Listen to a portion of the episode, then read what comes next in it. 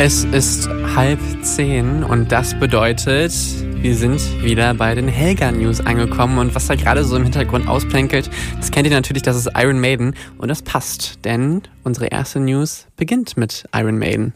Ganz genau. Iron Maiden sagen illegalem Tickethandel den Kampf an. Laut dem Metal Hammer haben Iron Maiden die Nase voll von Drittverkäufen ihrer Konzerttickets. Deshalb sollen Tickets in Zukunft nur noch digital und personalisiert erhältlich sein.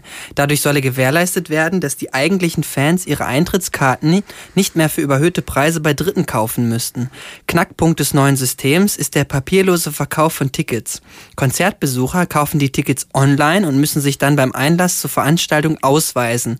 Wer also seinen Ausweis vergisst, muss sich das Konzert von draußen anhören. Iron Maiden wollen das neue System erstmalig bei ihrer anstehenden Tournee in Großbritannien testen. Nightwish-Sängerin Flor Jansen hat einen Braten in der Röhre. Wie der Metal Hammer mitteilte, sei die Sängerin bereits im vierten Monat schwanger. Der Vater des zukünftigen kleinen Metallers sei kein geringerer als Hannes van Dahl, der seit 2013 die Trommelstöcke bei Sabaton in der Hand hält. Die werdende Mutter äußerte sich nicht zu ihrer Schwangerschaft. Allerdings kündigte Nightwish-Keyboarder und Mastermind Tuomas Holopainen an, dass die Band 2017 sowieso eine Pause einlegen wolle und somit das Timing von Jansens Schwangerschaft Schwangerschaft nicht besser hätte sein können. Dark Throne Drummer wird unfreiwillig zum Lokalpolitiker. Das berichtet der SWR 3 und der Weser Kurier. Geilf Fenris Nagel, der Schlagzeuger der Black Metal Band Dark Throne, ist zum Stadtrat gewählt worden. Er, äh, er übernehme das Amt in Kolbotten, einem 9000 Seelenort in der Nähe von Oslo. Das Skurrile an seiner Wahl sei die Tatsache, dass Fenris auf keinen Fall gewählt werden wollte. Seine Wahlkampagne bestand aus einem einzigen Instagram-Bild von ihm und seiner Katze, in dem er darum bat, ihn nicht zu wählen.